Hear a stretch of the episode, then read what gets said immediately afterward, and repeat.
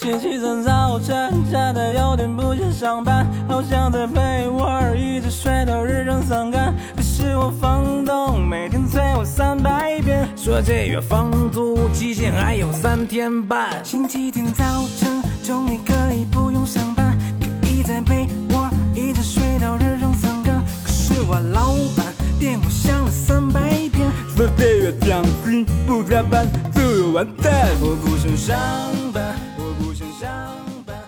Hello，大家好，这里是华晨电台，我是主播南城老贺。大老李，我是老郑，小月，今天我们来聊一聊内卷啊。我们几个人都是互联网工作的啊，内卷其实这个词儿就是从互联网出来的，是吧？对我先跟大家解释一下啊，就什么叫内卷。其实“内卷”这个词儿刚出来的时候，我是不太知道它的意思的，嗯但后来我知道了。举一个例子，比如说到了下班点儿了，嗯对吧？大家哗啦哗啦，本应该下班了，但是都不下班，就比着耗的，因为领导在啊，对吧？领导可以看见谁加班多呀，嗯，对吧？你要加班多，那必然其实会给领导一个比较好的印象。吧对老何也当过领导，你也知道，那个下班最晚走的那个，你其实就是觉得他哎挺刻苦，对对对对吧？那都比着不下班，这个其实就是叫做内卷。对，就是其实这件事情从理性上来说，也不能说从理性上来说，就从某一方面来说吧，它是没有必要的，对，相当没有必要。尤。其是我，因为我也算是这个半个互联网人嘛，是吧？你是整个就是互联网人，对呀、但是我的这个工作强度不太符合这个互联网这种上班的这种工作制。哎，你看小月这个就是一个内卷。嗯，谁说干互联网的就得天天熬到白头啊？对这是谁规定的呀？这不就是卷出来的吗？对，互联网就该死啊。对，嗯不是，是因为啊，互联网有一个特别有意思的现象，比如说常规认知，互联网呃比较灵活，可以弹性，嗯是吧？最早你九点来，你可以六点走，嗯然后你最晚十点来，你七点走。那么大家这个普遍的状态是怎么着呢？卡着点儿，十点来了，到公司呢淡逼两句，下去啊买一个早午餐，嗯，嗯然后买完之后呢，坐那儿哎看看新闻，喝杯咖啡，吃个包子午的，嗯一看十一点了。嗯，吃该完了再抽根烟。该午休了呀，嗯午休了吧？然后这中午饿不饿的，出去溜达溜达去，吃点儿也行。然后一休息，再睡一觉，一睁眼一点半了。嗯，然后到了下午啊，这一天已经过去一半了，嗯，大家再开始上班，沟通沟通需求是吧？然后聊一聊，可能上到三点半。四点了，那下去抽根烟呗。我回回啊，在我们公司的楼底下，一到下午四点，乌泱乌泱的全是人。嗯，全一看那打扮，一看那岁数，肯定就是互联网的，都快成他们据点了，三五一群，三五一群的就跟那儿抽烟，也不知道啊，公司到底办公室坐着几个人在上班？他这个抽烟啊，也分两个聊天内容，一个是真闲聊，还一个是在聊工作，有真聊工作的。有的是真聊工作，对对这个确实是。就是有一次，我是去咱们中国的某吧，就是著名的互联网公司，然后我从那个门口经过的时候，其实我特意的听了一下，他们真的是在聊工作，嗯，然后聊聊一些很细节的事儿，然后包括可能对吧，会上有点冲突还，然后互相还递根烟，这样缓解一下气氛。可能是碰巧让你碰见了。哎，这个这个东西也有可能。但其实我觉得内卷这个东西啊，嗯，它不就是从这些公司先发起的吗？对它不是从个人发起的。最早零几年的时候，嗯，其实大家没有这么严重的加班现象，那会儿就有互联网，对吧？它是从一零年以后，然后逐渐的，哎，发现，比如这个大厂，嗯，哎，开始晚上都八点下班了，然后另外那大厂说，那我们也不能说我们也八点下班，那个大厂九九六了，嗯，哎，那我们九九七，嗯，对吧？它是从这样从大厂先开始内卷，最开始应该就是某讯的末位淘汰制吧。每个季度，然后给小组里边的人打分儿。嗯当你拿到两个最后一名，你就要走了。对，嗯，嗯，你知道还有内卷，我听过最严重的一个公司啊，就是刚才老郑说那某吧那公司啊，说是你的上班时长低于全公司的整体的员工的平均上班时长，那就领导要找你谈话，并且你的绩效要评得很低。全公司的平均对时间，对，这个会导致什么呢？那我比如说平均加班到七点，那我必须得上到八点或者七点十分才可以啊，对吧？也就是说，整体的上班的时间越来越长，越来越长，越来越长。啊，对，这就导致什么呀？快六点了，我出去吃个饭，吃到八点半，我回来打个卡。啊，对啊，对，很多人这么干。是对，嗯很有可能这样。嗯，而且现在还都是钉钉打卡，嗯，我就见过很多人都是楼底下对楼底下或者说先吃个饭，然后回家跑个步，洗完澡，然后去公司打个卡。后来我们公司发明一什么呀？蓝牙打卡，啊呵，五米之内才能打到卡。你知道，就我的工位离那个呃电梯那个那个位置超过了五米，也就是说，也就是说，我都进入了我们公司那层的电梯了，我都打不上卡，我都得走进我的工位才能打卡，就为了防止你远程打卡，就现在都干这个事儿了。并且啊，这个人脸识别打卡，其实我觉得更多也也是应用在这个互联网公司当中。是，其实我我觉得这个呀，才更像就是之前咱们听过很多毒鸡汤啊，很多人都跟这个当老婆的说说不要那么管老公，你管得住他的人，管不住他的心。嗯现在啊，你把这帮人啊，其实说句不好听的，大家其实都跟电，就是包括我自己也是啊，都跟电脑前面的狗一样，嗯，就拿条狗链子拴在那儿，然后这狗链子是什么？就是你的打卡机。那你就是走不了，但是你人虽然坐在那儿了，看似好像老老实实的去上班了，但是你真正脑子里在想什么？你手机在看什么？嗯其实有多长时间是工作的问题？其实我认为的比较理想的一个状态啊，就是早上你去公司你就在工作，工作完了之后你到点儿你就走人是可以的。对对对，但是呢，变成了我，比如说我真的把工作做完了走人，老板看到了，或者或者说领导看到了，就认为，哎，老何你不认真工作，你工作不饱和对，你工作不饱和，那就给他点活儿啊，别人都在这上班呢，你怎么能先走呢？我跟他说我工作干完了，他说那你干完了，那你就多干点儿，你帮别人得分担点儿，这个项目就新项目就给你了。能者多劳嘛。对，慢慢慢慢，那那我也不愿意这样的，对吧？到最后，那那那我也耗着，待一块儿耗着呗，对吧？你八点啊，我就八点半；你九点啊，我就九点半。你知道当年有一个打工皇帝，中国的啊，叫唐骏，他就说过，他说呀，他每天下班的时间就特别晚，他下班的时候他干嘛呢？他说，哪怕我玩游戏、看网页，我也得耗着。为什么？因为我不能让我的老板看到我比他走得早，因为他会不开心。这不是操蛋吗？对，比如老板八点半走，他九点走，那他手底的人呢，是不是得九点之后才能走啊？也就是说，其实他的行为也是一直在内卷这个下班时间嘛。其实你知道，现在我看到一个说法啊，很有意思。有人能够终结这个内卷，嗯当然，这个咱们国家肯定是出台了一些政策的。其实你可想而知嘛，互联网人都这么忙，大家也都算是因为普遍比较高薪，然后也是高知，然后那么这种人其实真正生的孩子，其实算是未来国家的这个中流砥柱嘛。嗯，但是因为他们加班很忙，回家之后又非常晚，没有这个时间和精力去生孩子，那么国家现在就是说了，加班是违法的，是不。让这个互联网企业去加班了。其实之前加班也是违法的，不给相应的报酬也是违法的。对只是只是说那帮公司不听。对，然后现在这个是国家出台的一个方法，然后可以抵制这种所谓的内卷。还有一个方法是什么？就是零零后步入了职场。嗯零零后这帮小孩儿哎，非常可爱，不跟你来那套。嗯，你是我老板，我是你爹。九五后其实我觉得就不怎么听了，开始。啊，对，其实我觉得是一个好的现象啊，并不是说一一味的听从是一个好的现象。其实也加上我我们现在普遍都三十多岁了，其实也是有一种压力在身上的，嗯所以你不得不在公司当狗嘛。说白了，好也也有忍辱负重的。装孙子嘛，说白就是嘛，嗯对吧？你只能去对你只能去忍着很多事情。但是当我们二十出头的时候，你跟我牛逼，我立马我就走。我比你还牛逼。对其实你想想，咱刚开始步入职场的时候，不是也那样吗？啊，对，嗯，也是横。对啊，哎，我还真不是，我步入职场的时候，我就特懂事儿，人家让我干什么就干什么，我特有实习生的自觉。也不是不懂事儿啊，就是我觉得，就是你这干不好我就换呗，对啊这干不好我就换呗，嗯对吧？有的是地儿要我，因为年轻嘛。其实大多数都是因为你对你的直属上级不满意，所以你才走呃，啊这也有倒是也有可能他不对我不满意，嗯 都都有可能。啊。加上那会儿那个互联网企业也多，都是刚起步，对对对发展挺快的嘛。机会非常多嘛。对，所以说大不了换呗。对，嗯其实我我说到这个内卷啊，我之前看到一个说法，当然我这说法比较片面啊，可能不太对，说。呃，为什么会有这种现象存在？或者说，咱们长久以来的一个认知，就是咱们中国人啊，太不习惯当第二了。嗯，从小父母对咱们教育就是，你为什么不考第一啊？是，啊，你你这个各种比赛什么的，你为什么不能拿第一？你怎么能拿第二呢？嗯包括当初，比如说这个刘翔跨栏的时候，最后不是真的因为腿不行，然后他算是就是退赛了吗？那个时候他就遭受到了很严重的网暴。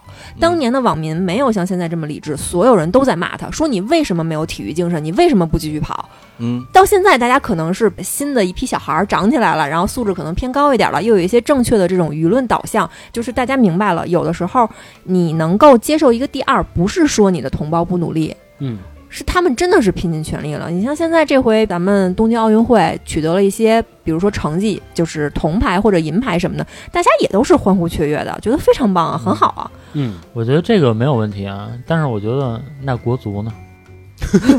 这个我我这个我没有办法说，国足其实能引出咱们下一个观点，叫躺平。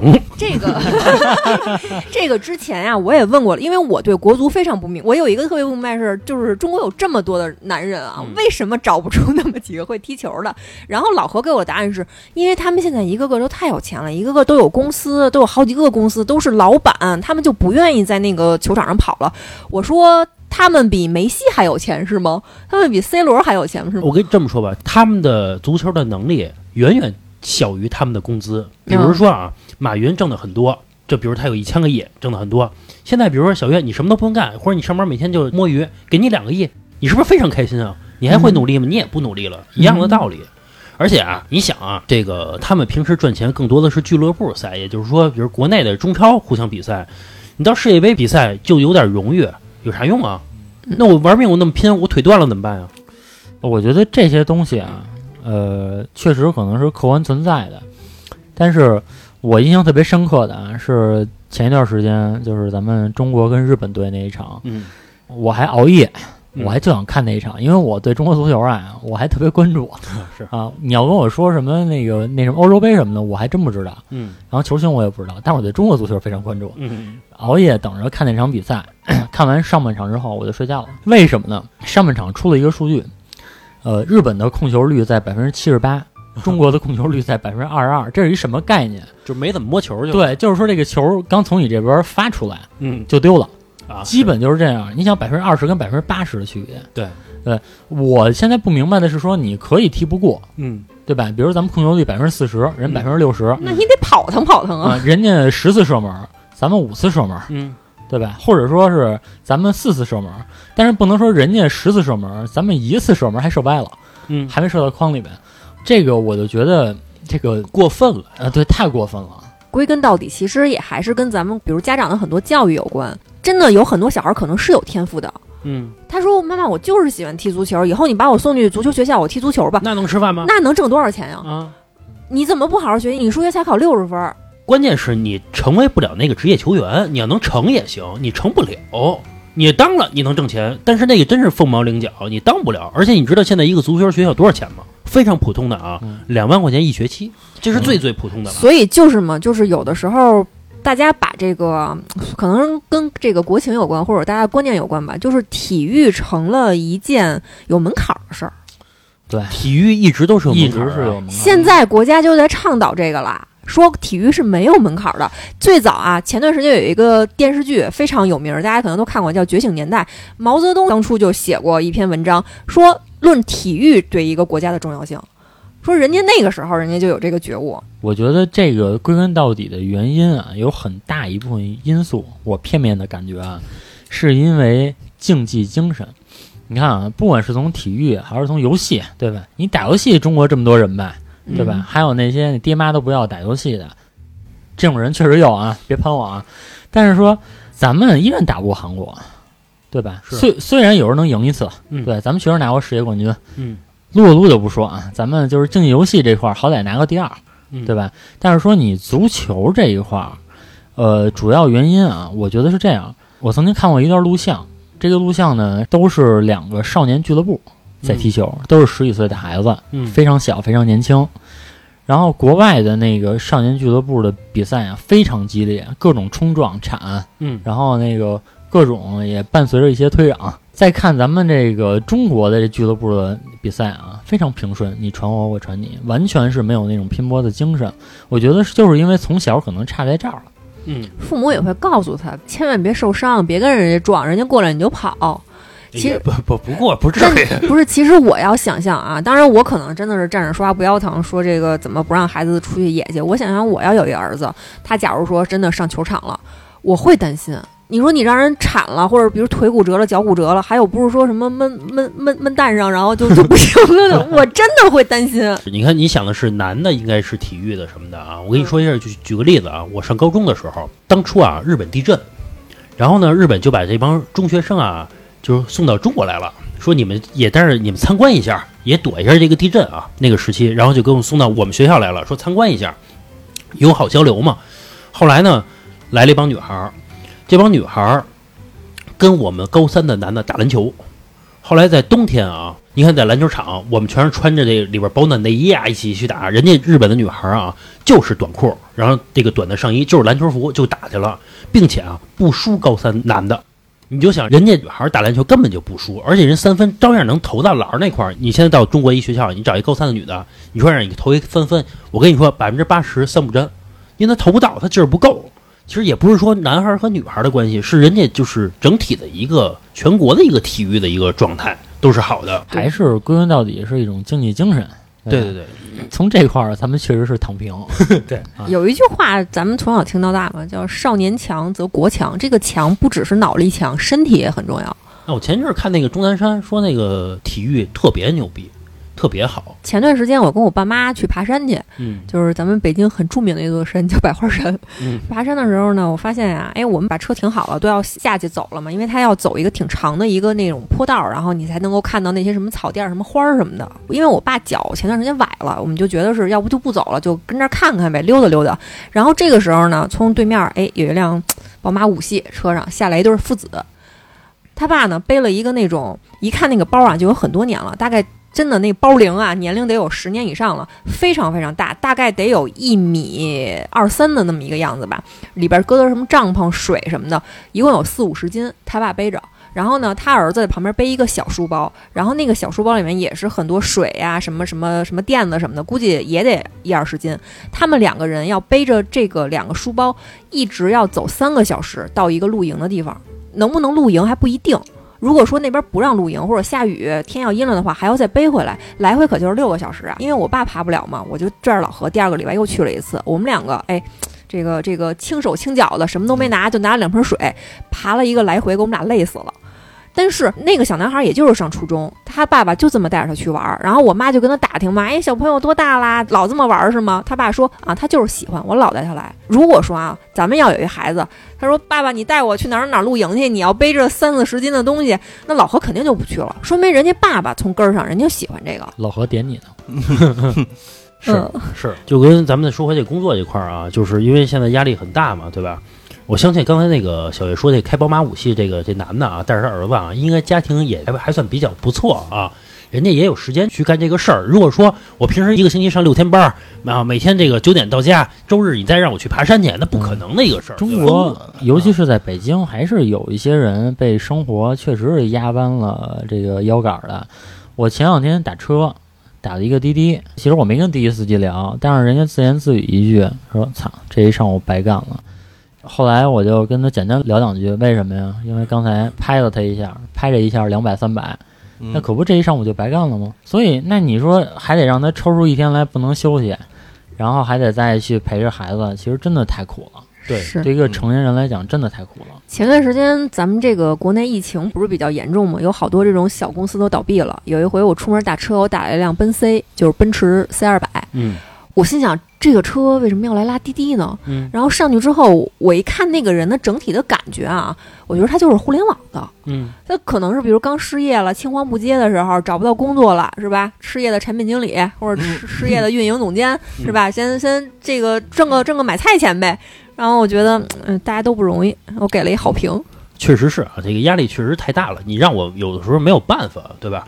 那比如说我是我上有老下有小，加班那么严重，我就为了这份工资，那我怎么办呀？对吧？我没有办法，那我这个月不挣钱，我我下个月我就得花家里的了，花家里亏空了。而且我跟你说，这个绩效这个东西，有时候我觉得，你说它不人道吧，它也不是，它确实是一个这种呃互相这个这个激励彼此努力的一个方法。但是谁都想拿那个 A，谁都知道我拿这个绩效 A 的话，我年底能够多拿工资。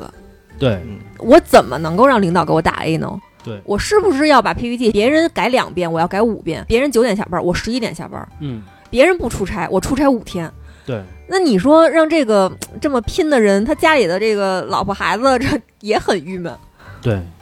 你要从老板的角度上来说呢，我这月公司不挣钱，我下个月我可就是赔钱。是，嗯你是员工，大不了你不挣钱，那我是真是往里赔啊！经常有好多人说说，你看当老板多挣钱多挣钱，那人家是之前拼出来的，对吧？人家真砸了几百万进去，对吧？人要赔了呢，对吧？你现在人还欠款呢，你拿人怎么办呀？谁管他了，对吧？所以从这个角度上来说，有的时候各有各的难处，都不容易，都不容易。要说那内卷这事儿啊，其实在生活中也是比比皆是。我觉得啊，说一个最普遍一现象啊，我觉得男孩儿还好点儿，女孩儿这个外貌，其实我觉得内卷也是一个非常严重的一个事儿。其实我觉得男的普遍来说打扮起来还是相对来说竞争没有那么大，对吧？其实要不整容的都是女的嘛，对，而且这个男的啊，普遍来说干干净净的，哎，就觉得还行，精 精神神的。身上没味儿，干干净净的，说就是哎，刚洗完澡，你看多利落，哎，就觉得这男的还行，是吧？但你看女孩儿，现在我发现走在马路上啊，长得难看的啊不多，咱不说多好看啊，还真是，嗯，嗯普遍还都挺好看的，而且都挺会穿的。嗯而且我发现啊，我现在这个在淘宝上一搜，淘宝啊帮你搭好一身，你直接买一套就行了，你不用考虑，哎，我今儿买这裤子要配什么衣服，哎，不用想，他帮你搭好了，你直接买一套，鞋都给你，包都给你。你搜女装干嘛呀？嗨，无意中这个给我推荐的，嗨，老点破。给小月买东西。反正我是没见着，去哪个小妖精那儿了，我哪知道？哎，反正你看啊，就是小月，就是天天就是互相内卷，他们这帮女孩儿啊，你看小月天天就化妆是吧？内卷，咱就卷起来，他们啊是吧？就是最近流行一个新词儿叫容貌焦虑。嗯，嗯这个容貌焦虑一般特指的都是女孩儿啊。什么叫容貌焦虑？就是觉得自己老了呗，呃，不只是觉得自己老了，你照镜子，你看自己觉得哪儿都不好看，嗯哪儿都不好看。嗯就是为什么我的脸这么大，嗯然后为什么我的鼻子这么塌？就是你对自己哪儿都是不满意的。嗯然后真的有很多女孩儿，比如说她照完镜子，她发现我操，我怎么这么丑，化完妆还这么丑，然后一天心情都不好，哦真的是存在的。嗯然后你看，就是我跟老何前段时间我们俩就发生一个事儿嘛，那时候我我到家大概是就是反正得七点半了，我特别特别想吃小龙虾，嗯，我特别特别想吃，嗯但是我回家就是基本上就是不怎么吃东西，实在就是说饿的受不了了是吧？再吃点什么的，但是我太想吃小龙虾了。然后我就跟老何说：“我说咱点一小龙虾吃吧。”我就点了一小龙虾吃。等到吃完之后，已经快九点了。哎，我当时特别特别有罪恶感，我觉得我怎么能做这种事儿呢？我会自责。但你看，你把身材弄好了，对吧？变瘦了，变漂亮了，对于其他女孩就是一种压力，对吧？她走在马路上一看到你这样，那我也不能吃了，那我也不我也减肥吧？其实真的是，你知道，大概是从去年还是前年开始吧，有一种穿衣风格叫 BM 风，嗯是从国外传过来的。到现在三里屯吧，好像也开了一家店。这个 BM 风啊，很有意思，嗯它只卖 XS 和 S。只卖这两个码儿，然后它有一个就是说 BM 女孩的这个身高体重表，对照我呢，我一米六五，对于他们这个衣服来说，最合理的体重是九十四斤，也就是说我还要再减将近十斤。嗯我因为我现在一百出头嘛，我必须要减到九十四斤，我才能够穿上他们的衣服是最好的效果，嗯就是非常崩溃。然后他们说你去那个 BM 店里去看，哇塞，那帮小姐姐都是小仙女，又瘦又漂亮。就是好疯狂啊！觉得后来这个问题，然后那个吐槽大会还是脱口秀大会，大张伟还说过这么一句话嘛，就吐槽这个 BM 风，说说有的时候女孩真的不要说一味追求的瘦啊、干瘪呀、怎么怎么白、怎么怎么样的。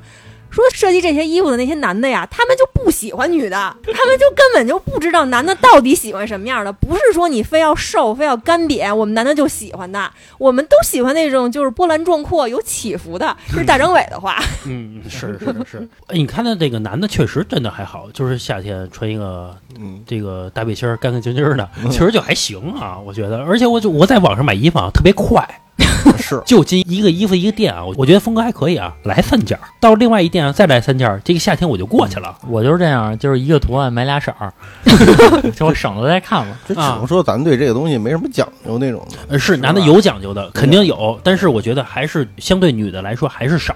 对嗯女孩儿那真是，尤其就是你有时候你一坐地铁啊，我靠那一片啊，争真是啊，奇斗艳的，争奇斗艳的那衣服 那搭的啊，啊，而且啊，为了好看啊，不择手段。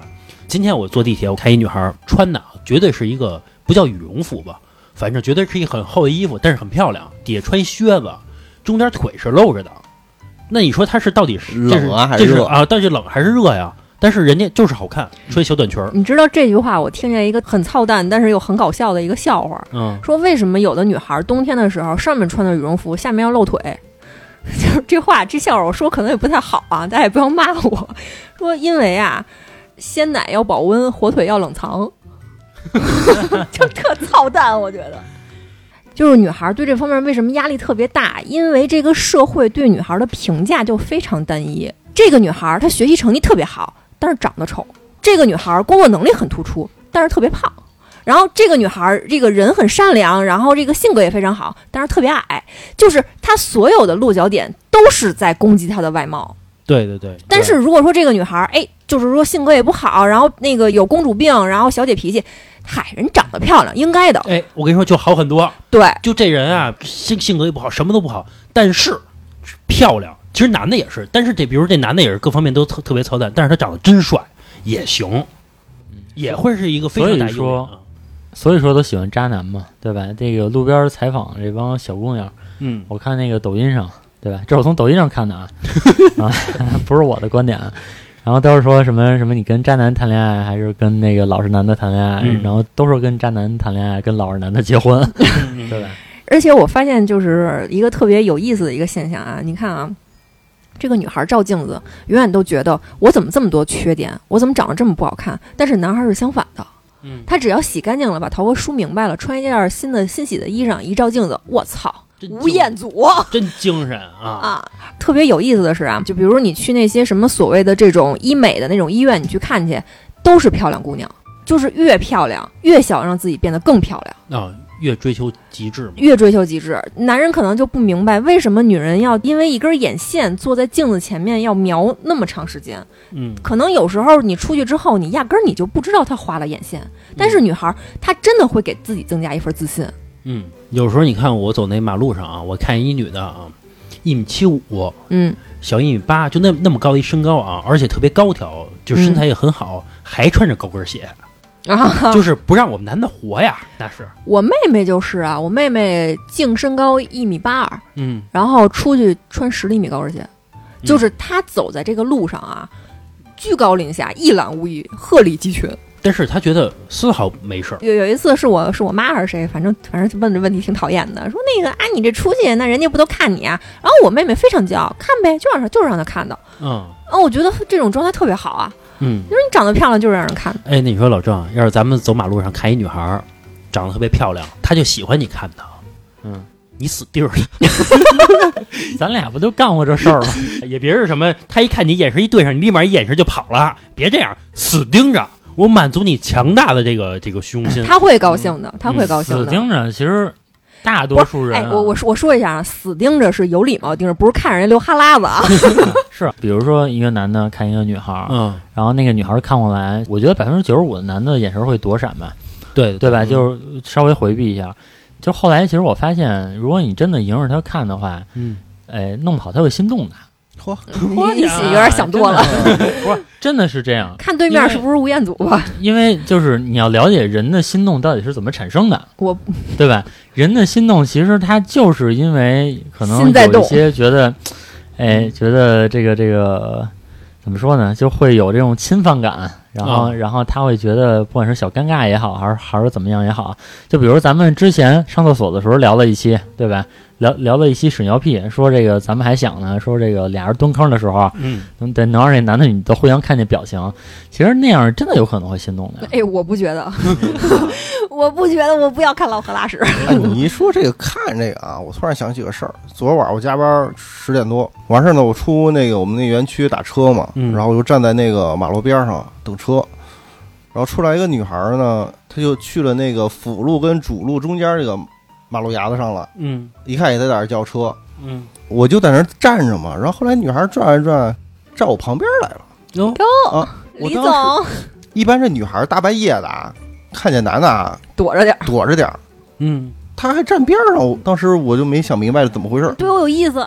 嗯，还等着你管他要手机号呢，啊，我觉得也是，是不是啊。想让我过去给他搭讪啊？但是你没让他得逞吧？怎么可能是不是想糊弄我们老李？啊？给他脸了，哎，我问一下，如果说你们在大街上看见一个女孩长得特漂亮，但是旁边站着她男朋友呢，你们嗯还会就是说看这女的吗？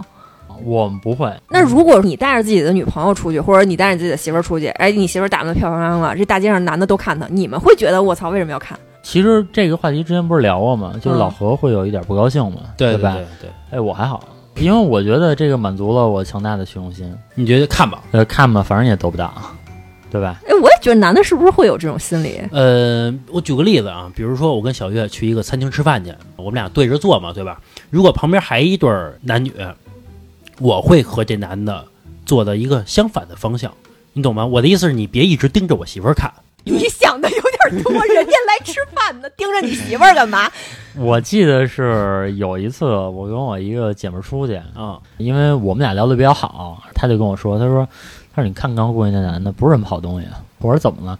他说你看旁边那媳妇儿多好啊，人一直盯着我，就过来的时候一直盯着我。这是一个生理上的一个反应吧，就是你走过一个漂亮的一个女孩儿，你会自动去看的。其实女孩儿也一样啊，你旁边走一个特别帅一男的，他眼睛啊跟雷达，他自动就往那块儿走。对啊美国有一档类似的节目，就是说你是一个女孩儿，然后你想测试你的男友，然后我就去找一个辣妹，对吧？然后我去跟你男友去搭讪去，反正成功率百分之五十吧，啊啊，不是百分之百吗？百分之五十已经很高了。那你要是说这样的话，那坐在你旁边的老何有百分之五十是会让人勾引走的，但是那个是测试啊，现实生活中没有辣妹去啊。也有可能会有，只不过概率比较低。而且老郑说的是，这个节目就测试一次，如果这辣妹找他三回呢，找他五回呢？这倒是，辣妹还没坐他腿上呢。对啊，他没有完全的勾引呢，只是说靠语言呀、去说一下。其实，而且我觉得有时候这个男孩啊，有时候把女孩想的特狭隘，嗯就是他会觉得，比如说路上有这种漂亮姑娘，然后我们女的就是嫉妒她。你看她漂亮，你肯定是觉得这小妖精怎么着？其实真的不是，我真的碰到过啊，就是不止一次。我走在路上被女孩夸，哎，你长得挺漂亮的，嗯哎，我当时觉得特别高兴。嗯然后我我都有心，比如咱俩交换一微信，然后发点口红色号什么的，我非常高兴。而且有的时候我看见那种特别漂亮的小姑娘，我也想跟她要微信。我觉得哎，你这衣服太好看了，我说怎么怎么样的，嗯真的会这样。你们有时候把女孩想的特别狭隘女人应该就是喜欢看帅哥，更喜欢看美女。啊！对对对，嗯看美女是互相交流是吧？就是好漂亮啊，嗯就是想跟她手拉手躺一被窝里。其实有时候说这个女孩的内卷啊，有一部分声音，比如说女孩总是爱打扮什么的，这个是因为内卷。当然这一部分很大程度上是女孩在说，觉得女孩爱打扮，然后把这种心思全放在这儿，就是因为你肤浅。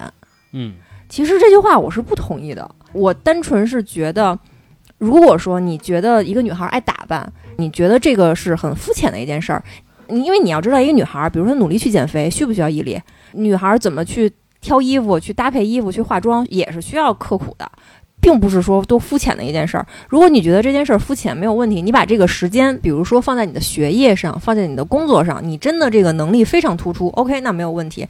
但是如果说你一边躺在沙发上看着电视，吃着薯片，喝着快乐水儿，然后一边看着这个电视上或者说朋友圈里特别瘦的女孩儿说：“嗨，就知道美，很肤浅。”我觉得这个其实是不太好的。嗯嗯，别人也是在努力的，只不过他努力的方向是我觉得有意义的方向。你用这个时间去钻研厨艺，或者你把家务收拾的特别好，OK，那没有问题，你做的非常好。但是我觉得就是不要说自己一边躺平了，然后去说别人总是在肤浅的追求一些没有意义的东西。啊，对，人家也是在努力嘛，你甭管哪个方向。对对，对，其实人生在世，活到最后不都是为了取悦自己吗？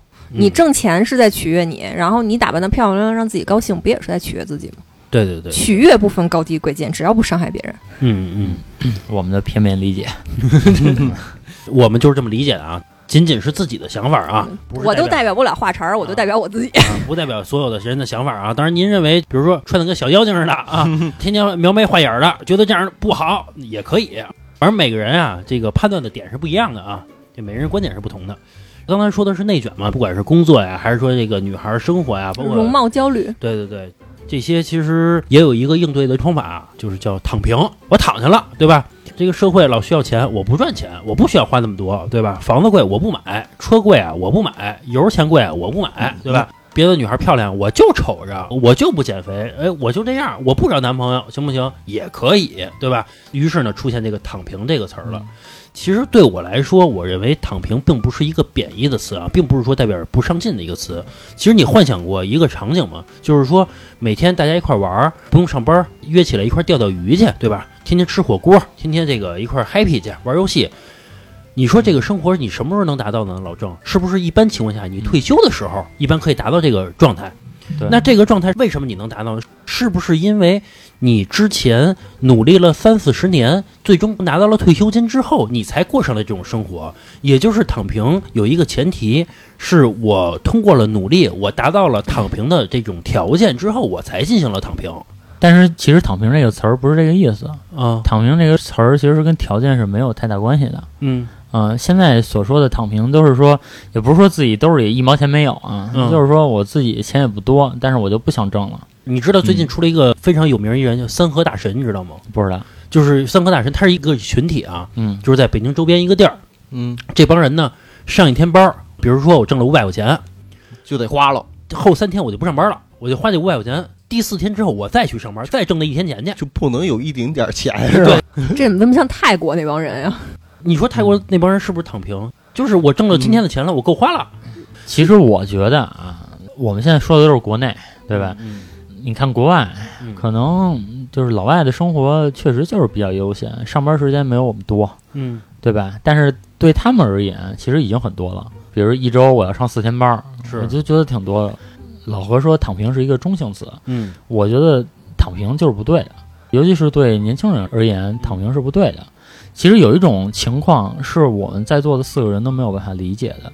你有没有想过，就是如果你生活在一个家境非常优渥的嗯这么一个环境下，真的很优渥，嗯可以保证你一辈子，甚至你的儿子都吃穿无忧的情况下，嗯，那是不是老何你的观念就是这种情况我可以躺平了？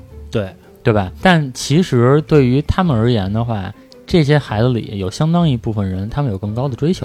是绝大多数，就是他们当中的绝大多数其实是比常人还要努力的。对就是我之前在知乎上看到一个答案啊，就是有人在问说那些富二代每天过的都是什么生活呀？他们是不是特别特别快乐呀？然后我看到一条点赞最高的一个留言，他自己本身就是一个留学生，家里面算是一个小富二代吧。他说：“真的不是你想象那样，我身边所有的人，他们比普通人要努力的多得多得多。嗯，他们父母很优秀，嗯他们从小就习惯于做什么事儿都优秀。就是最可怕的一件事儿是，比你的出身好，比你的条件好，还比你努力。对，我说这躺平啊，我说这个中性词的原因是，我觉得躺平并不是穷着躺平，就是我的条件允许我躺平，这是我一种生活方式，我就愿意这么去选择。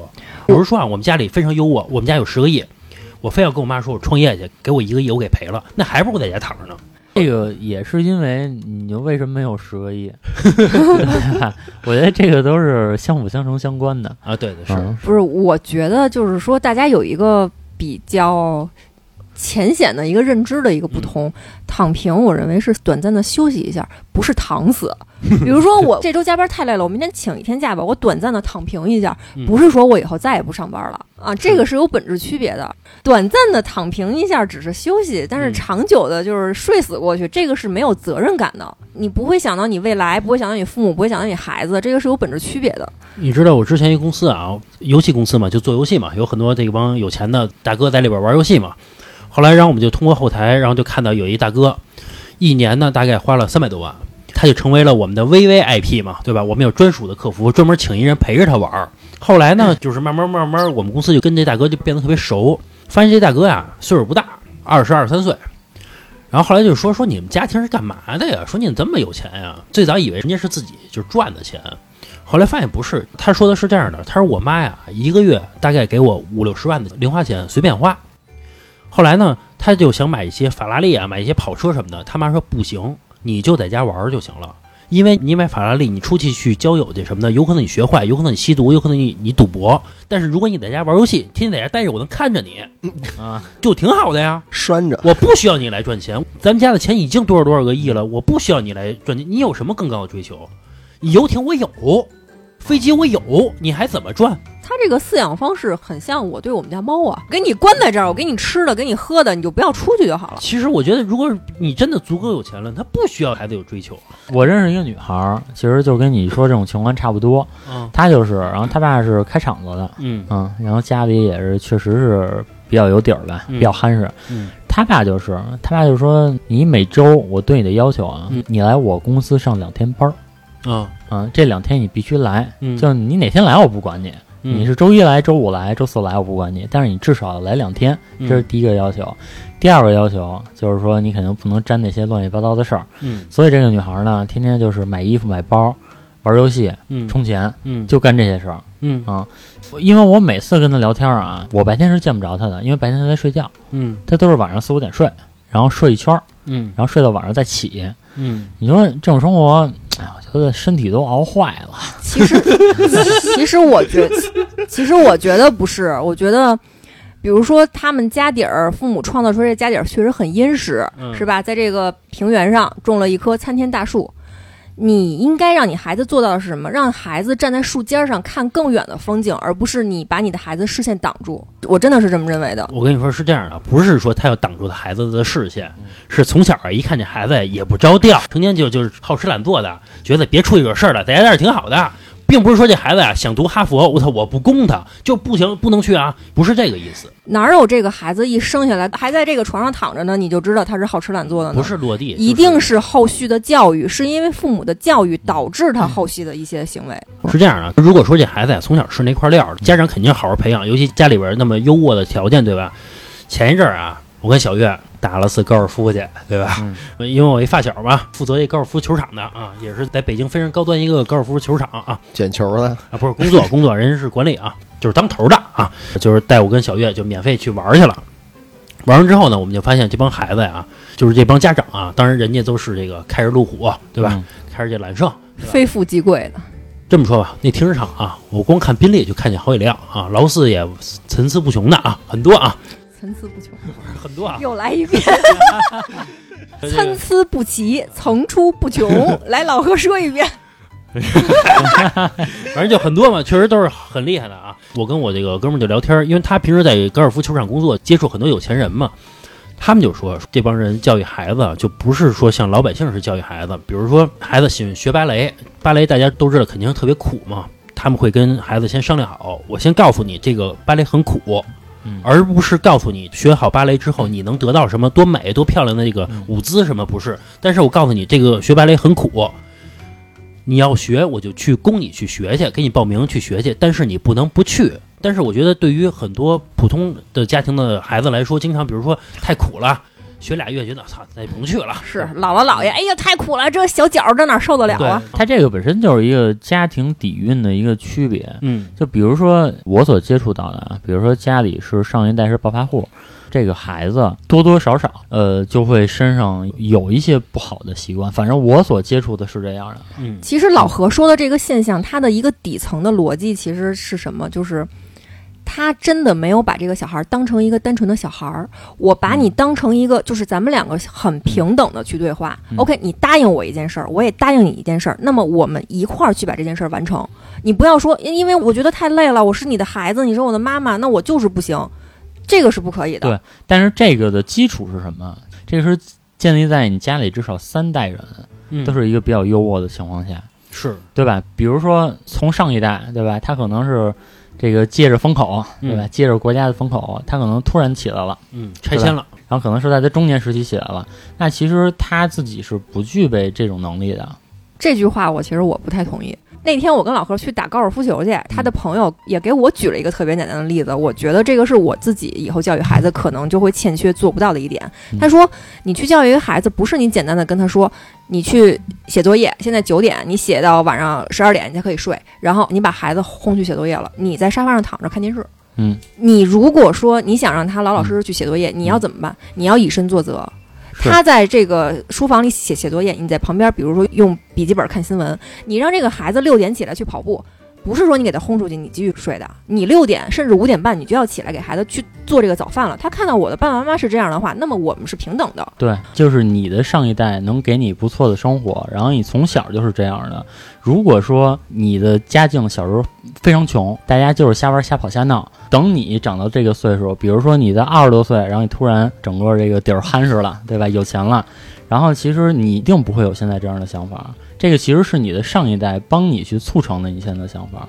是，咱们说的不就是那些打高尔夫的有钱的孩子们，他们的父母是怎么教育的对，就是说他们其实也是一样的。就比如说你看那些打高尔夫的，我觉得啊，就是没有那种从那种很底层然后上来之后的人。我们说这打高尔夫啊，不是比如说大众点评一百块钱三个球那种啊，啊。不是那种啊，啊，不是那种，人家真的是要下场的，然后你啊要、你要下场打一场比赛，你至少卡里面要有几十万才可以的。啊，我问我一发小啊，就是他说最低充值一万块钱，不是说五百块钱玩一次，今天咱俩攒钱，说每人拿五百块钱咱爽一次去，不是这个意思，至少你要充一万块钱。也就是说，你充一万块钱这种情况下，你得先拿一万块钱先一直出去。充完这一万，咱仨能轮着用吗？呃，其实可以啊。我还问我那发小一问题，我说充一万块钱，我打一次，比如说五百块钱，我把九千五退了，行吗？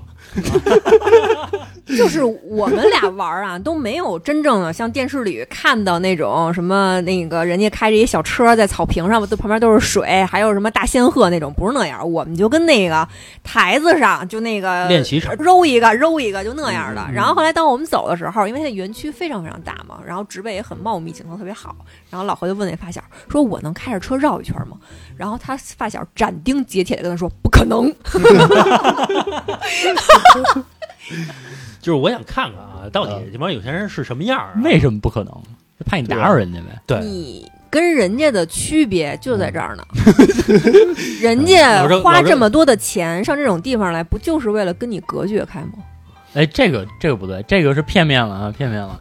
人家可能花钱来就是为了打球的，他想隔绝我，我跟你说，他隔绝我，可隔能绝咱们老何，我操！你先问华晨的听友同意不同意，对吧？咱说回来啊，咱别又胡扯了啊！我发现一聊这个，咱就老爱胡扯。如果说您喜欢我们的节目呢，可以在微信搜索公众号“华晨 FM”，就是我们电台的名字。进入公众号之后呢，您可以点击点我进群，就会出现老郑的微信二维码，加老郑的微信，他会把您加到我们的微信听友群里边，大家可以在群里边畅快的聊天啊。包括有最新的节目呢，我也会第一时间的分享给大家。然后咱们再说回这躺平这事儿啊，我觉得还是就是每人的目标不同。你看今天老李就说说这个每天工作那么辛苦，我真想躺平，但是我没有办法，对吧？录个音还他妈加班呢，在这儿。啊，你看老李录会儿音，还得这个忙工作的事儿，就一直想躺平。其实不是不想躺平，条件不允许。有躺死 有钱的躺死，就是说我让保持生活水平不错的情况下，通过我的努力创造出这些财富，嗯然后我再躺平。我是哎，我这么想我这么问你，老何，你想躺平吗？想啊。那我告诉你，你现在就可以躺平，呃，现在躺平还没达到我想躺平的的条件。你达到了，因为我大概知道你是什么条件啊，我教你一招，把北京房子卖了，对吧？然后去三线城市花一百万买一房子，然后你还剩那几百万足够你躺平。不是躺平，是躺在现在的家里、现在的床上。这个这躺平还有各种各样的要求，对，每个人躺平要求不一样的。有人觉得吃饱了喝足了就行，有人就觉得哎那不行，我每天我就要这开上豪车，我天天去玩儿去躺平。就我跟老郑一发小嘛，从小家里特别有钱，人家现在也搞着这个私募基金啊，搞这个资本这一套。后来，然后我就问他，我说你每天也这么辛苦的工作，家里那么有钱，应该是上亿那种啊。然后我说你想干嘛呀？到底赚那么多钱干嘛呀？他说我的目标就是什么？就是我有车有房，没有任何负债的情况下，我每天的零花钱能达到三千块钱，并且保持一辈子。我每天三千块钱零花钱，我随便花，他现在达到多少了？呃，一半儿吧。我觉得达到了。呃，不算他重度资产啊，不算他那种固定资产，就算他零花钱，就是比如说我有三千万存款，我每天放在这个银行里边，每天给我三千块钱，嗯，他就要达到这个，然后他就彻底退休了。那也就是一年有个一百万呗。对，一年一百万零花钱，并且我不用工作，每天银行就给我了。他觉得这个就是他躺平的一个标准。就是税后收入，对，就是我说嗯，并且我不上班，嗯我就拿到存款去办理财去，我就能赚到这个钱就可以了。这是每人的标准不同。我个人认为啊，咱们认为的躺平其实不好的什么呀？就有一种人是家里没钱，我也不工作，我就啃老。但是比如父母啊，比如退休金加起来三千块钱，那我也啃，你分我一千啊。我原来住的地方啊，就是在北京西城区的某个楼。嗯我们楼呢有六个单元，嗯我住在一单元。嗯我们一单元呢一层是有三户，嗯，我们的楼有六层。你看六乘以三，三六十八，嗯。还得减去那个一层，嗯。因为一层那一户其实那都不算一户，那就跟一小仓库似的。然后呢再减去三，也就是十五。在这十五户当中嗯，啊，有两个少年就是躺平的，然后并且家里也没有那么夯实，嗯。对吧？人俩人就躺平，这俩哥哥呢，呃，现在来看的话，应该是一个四十多岁，一个也将近四十岁就不上班。啊，就不上班。曾经上过班，嗯上过班也没超过俩月啊啊，就不干了。现在一直躺平到现在，然后也没结婚。啊嗯，你说，哎，他这种生活吧，对吧？你要说人不幸福也不一定，你能说他不幸福吗？我就喜欢这种生活。他幸福其实是相对的嘛，对，对吧？我觉得一月给我一千块钱，我够花了。我每天我就不想早起，我就上不了那班儿。对，这是人生活的选择呀，对吧？我不看别人，我也不比别人。对啊，你看老郑，咱们也共同认识一女孩儿，人家家庭非常好啊，人家现在就是买一包能二十多万去买一包的那种人，人家也上过班儿，刚毕业的时候上了两个月班跟领导吵起来了，嗯，这辈子不上班了。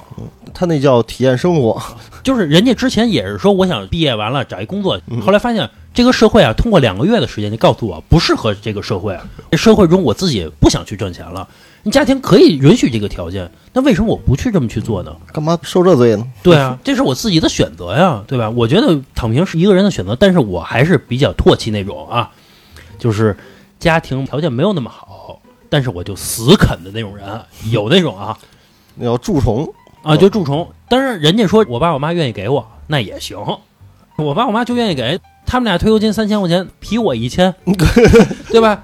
然后他们俩再花一千，每人一千块钱，我们仨就这么过着呀。那你说人家错了吗？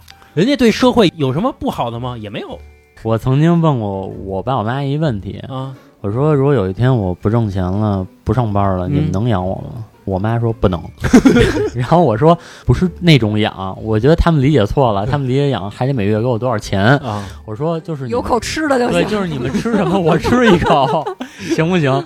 我妈说那行，就是管吃管住呗，是吧？就是你要回家吃饭或者你回家住啊，你妈把那个银行卡锁到小抽屉里，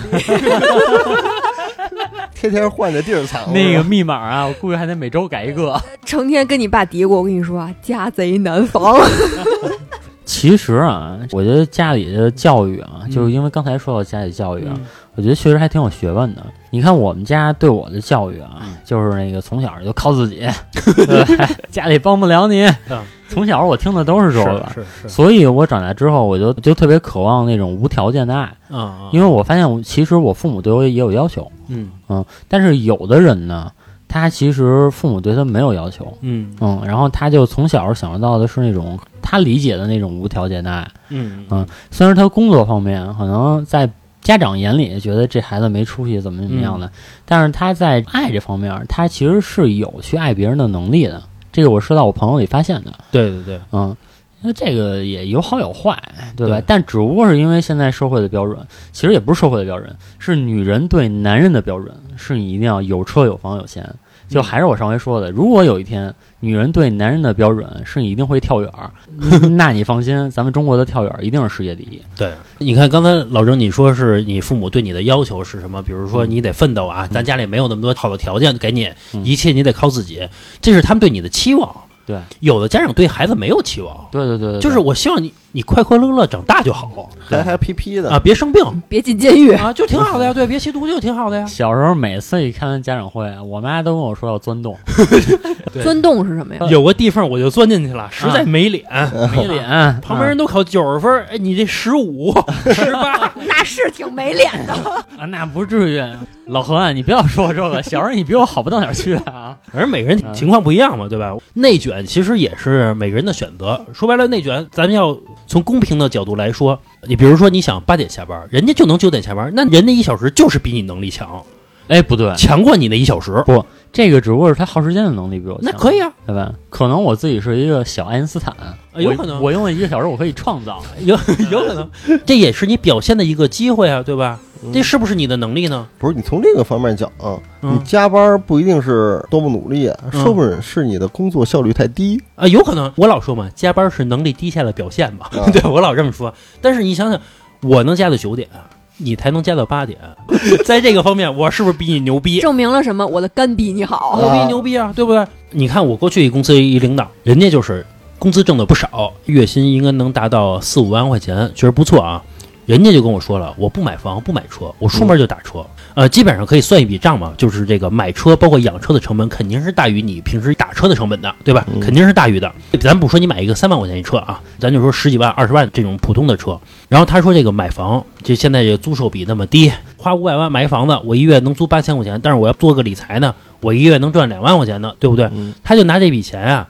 我就去做理财去，我就不买房，我就租房住。我那领导就是，我就租房，我也不买车，嗯也是人的选择呀。活得通透。也可以啊，我觉得这个事儿，嗯对吧？每个人选择是不同的。有的人我希望我的孩子上清华北大，有的人就认为我的孩子快快乐乐成长就好了，我养他一辈子也行啊。你看王朔不就说吗？我闺女我不对她没有要求，我养着她，我是他爸，我不养她谁养她？当然，你现在的努力会决定于你的后代。当你特别有钱的时候，你可以跟他说，比如说爸爸，我就喜欢这个写诗。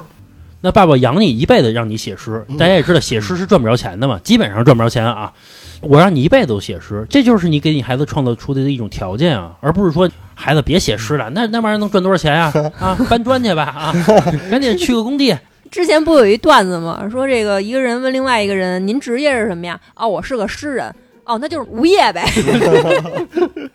反正我觉得有时候说这个躺平，如果说大家真的弦绷得太紧了，短暂的躺平休息一下没有问题，嗯，对吧？就是让自己放松一下，但是别从此放弃，就是躺死。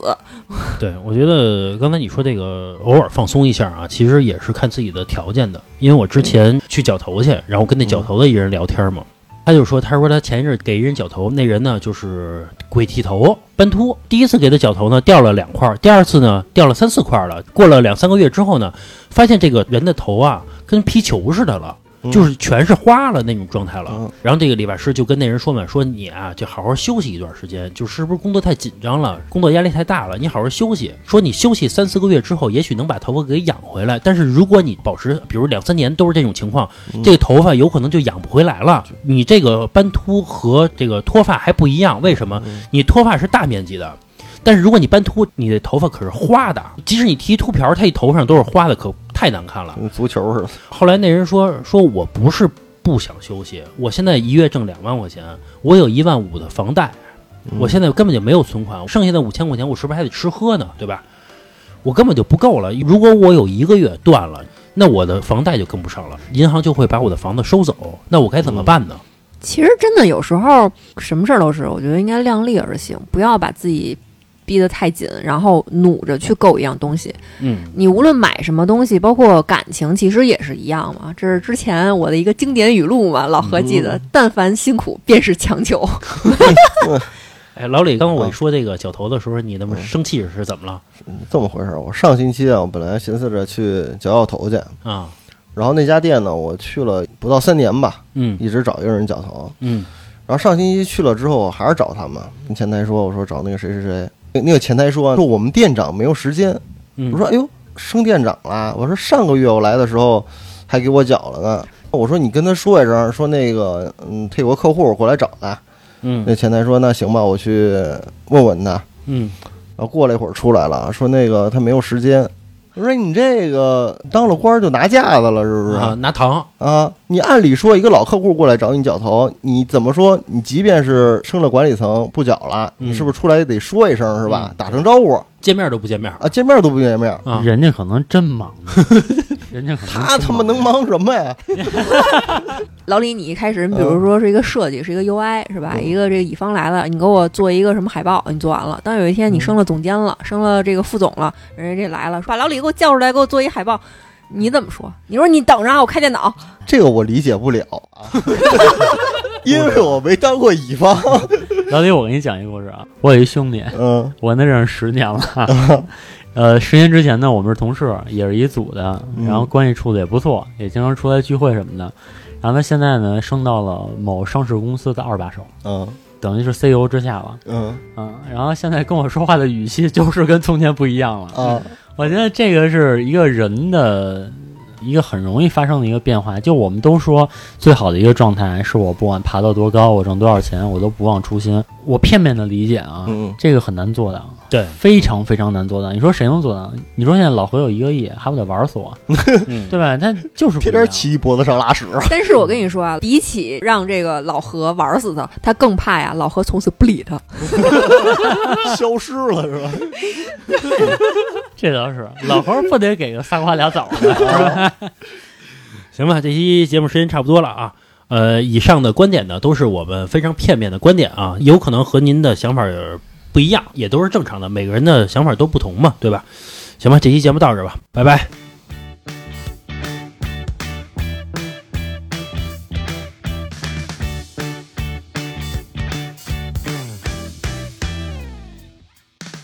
空气里闻到一种情绪，突然间发觉自己身体要到去哪里。呜，没关系，这一刻要随意，什么全都不用理，麻烦都随他去。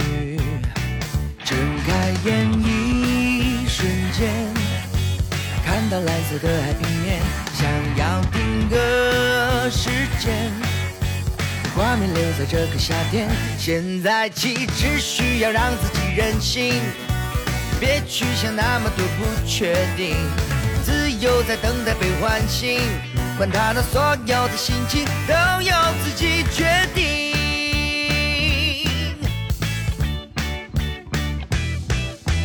脑袋里装着好多问题，总会觉得好无力，却又没办法逃避。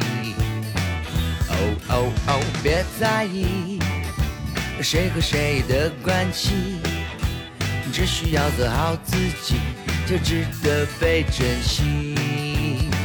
睁开眼，一瞬间。看到蓝色的海平面，想要定格时间，画面留在这个夏天。现在起只需要让自己任性，别去想那么多不确定，自由在等待被唤醒，管他的所有的心情都由自己决定。时间在变，初心却不改变。有天都会实现。要现在自由自在，活得痛快，别辜负未来。现在就让自己任性，别去想那么多不确定，自由在等待被唤醒，管他那所有的心情，自己来决定。现在起让自己任性，别去想那么多不确定，自由在等待被唤醒，管他那所有的心情，都由自己决定。